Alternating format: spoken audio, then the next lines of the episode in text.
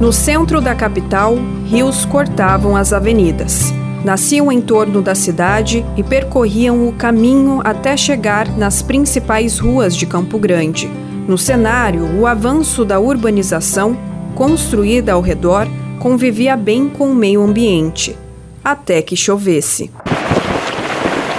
As águas do céu se encontravam com as dos córregos e os enchiam até que transbordassem. Lojas chegavam a ficar inundadas, como guarda na memória o comerciante José Correia. E para cá tinha um córrego, mas era aberto.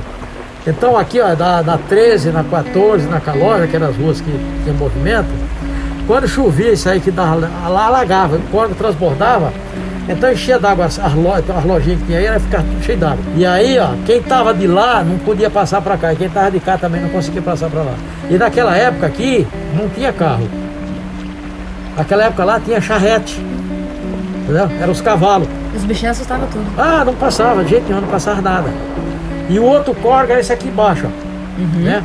Esse aí, nossa senhora, isso aí era uma coisa de louco. Quando ele começava lá na Cabriúva, né? Porque pra lá já era fazenda, né? E da Cabriúva pra cá, né? Naquele tempo fizeram aquela vila Cabriúva, então dali pra cá era, o córrego já era aberto, né? Uhum. Era do mesmo jeito. Quem tava daqui não conseguia atravessar. Eu morava na Rua da América, aqui do outro lado, né? Em 1960 e 65, 66, quando chovia, naquela época eu trabalhava na feira, quando chovia, a gente não conseguia passar para lá. Era complicado demais. Esta era Campo Grande há alguns anos atrás. Se você tem até 20 anos de idade, provavelmente não viveu nenhuma dessas situações. Isso porque o córrego Maracaju, que passava na rua que leva o mesmo nome, foi completamente coberto na década de 70. Já o trecho do córrego Prosa, que passava pela Avenida Fernando Correia da Costa, foi encaixotado mais recentemente, nos anos 90, como conta o professor do Instituto Histórico e Geográfico de Mato Grosso do Sul, Arnaldo Menecosi. Tem gente que nem, que nem imagina que ali, que ali embaixo passa um córrego. Né? Eu tenho a impressão que aí tem uma questão até de estética, né? porque você esconde o rio, evita, evita um monte de coisa, evita até acidente, a gente que descontrola, o motorista que descontrola o volante. Deve ser isso aí também. Eu acho que eles acham feio. Que esses córregos que estão embaixo, como o córrego Maracaju, eles deixaram de ser canalizados. Eles são encaixotados. O córrego encaixotado é aquele que fica escondido embaixo. É parte do prosa e parte do. E, e o córrego Maracaju que é inteiro é, é, o córrego canalizado mesmo é só o córrego, esse córrego segredo. O encaixotamento desses córregos foi a forma encontrada por autoridades para solucionar os problemas das enchentes. Mas o que antes era avanço, hoje ficou ultrapassado.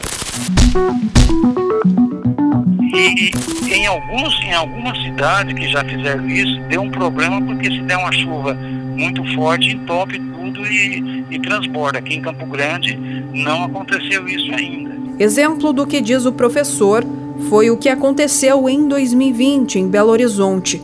A capital mineira foi atingida por uma enchente severa, segundo especialistas, por conta dos cursos d'água cobertos. Profissionais apontam que uma das maneiras ecológicas para evitar catástrofes é a preservação das vegetações nas margens, iniciativa já tomada pela concessionária Águas Guariroba. Segundo o gerente de meio ambiente, Fernando Garaio, o projeto Viveiro de Mudas existe há cerca de 10 anos e atua principalmente na beira do córrego Guariroba, que é responsável por mais de 34% da água bombeada que chega aos lares dos campograndenses. É, em todo esse período já foram doadas mais de 300 mil mudas. É, essas mudas elas são mudas uh, nativas do cerrado, né? Então uh, existe uma, uma campanha de coleta de sementes que percorre três estados para justamente uh, coletar ali as melhores sementes das melhores matrizes, né? Para que o viveiro tenha uma muda de alta qualidade, tá? Então, todo ano é feita essa expedição de coletas de semente, uh, e o viveiro ele possui ali uma capacidade de produção é, de 50 mil mudas. Né?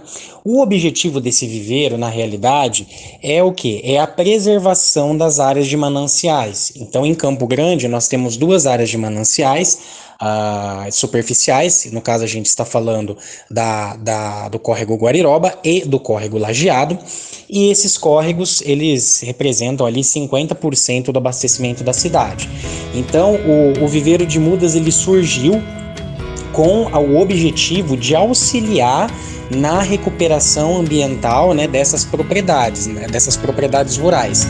Perpetuar as espécies nativas, preservar as nascentes e principalmente garantir que a natureza flua com sustentabilidade.